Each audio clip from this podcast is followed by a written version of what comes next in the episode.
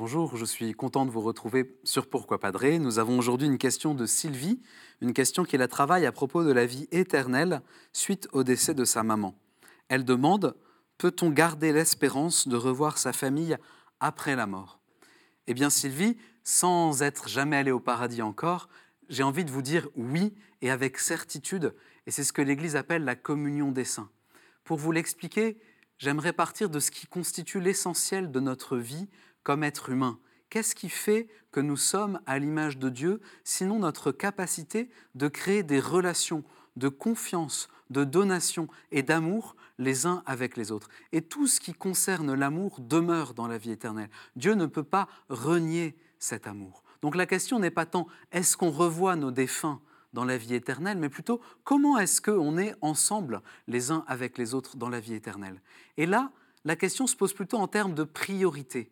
Quelle est la priorité de la vie éternelle? Jésus nous dit une parole qui nous éclaire. Il nous dit, dans le ciel, on n'a plus ni époux ni épouse, on est comme les anges de Dieu. C'est-à-dire que la priorité de la vie éternelle, c'est notre relation avec le Père. C'est-à-dire que la vie éternelle, c'est le Père, le Fils et le Saint-Esprit qui nous ouvrent leur communion d'amour trinitaire.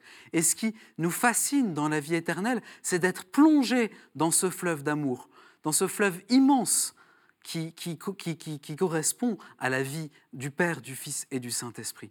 Et nous, tout ce que nous avons vécu sur cette terre, bien sûr, résonne avec cela. Mais c'est comme si on trouvait l'infini après avoir trouvé des parcelles d'amour dans notre vie sur terre. Et du coup, bien sûr, on est ensemble pour être le corps du Christ dans la Trinité.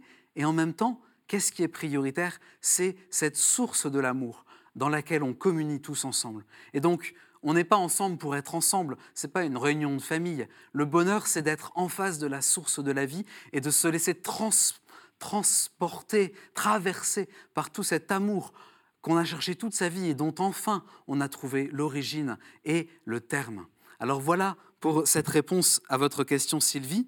Merci pour cette question si belle. Et je vous propose, euh, vous tous qui avez des questions, de pouvoir nous les envoyer aussi par email à cette adresse pourquoipadré.com ou bien sur les réseaux sociaux avec le hashtag pourquoipadré. Et bien sûr, retrouvez toutes ces vidéos sur ktotv.com. À bientôt!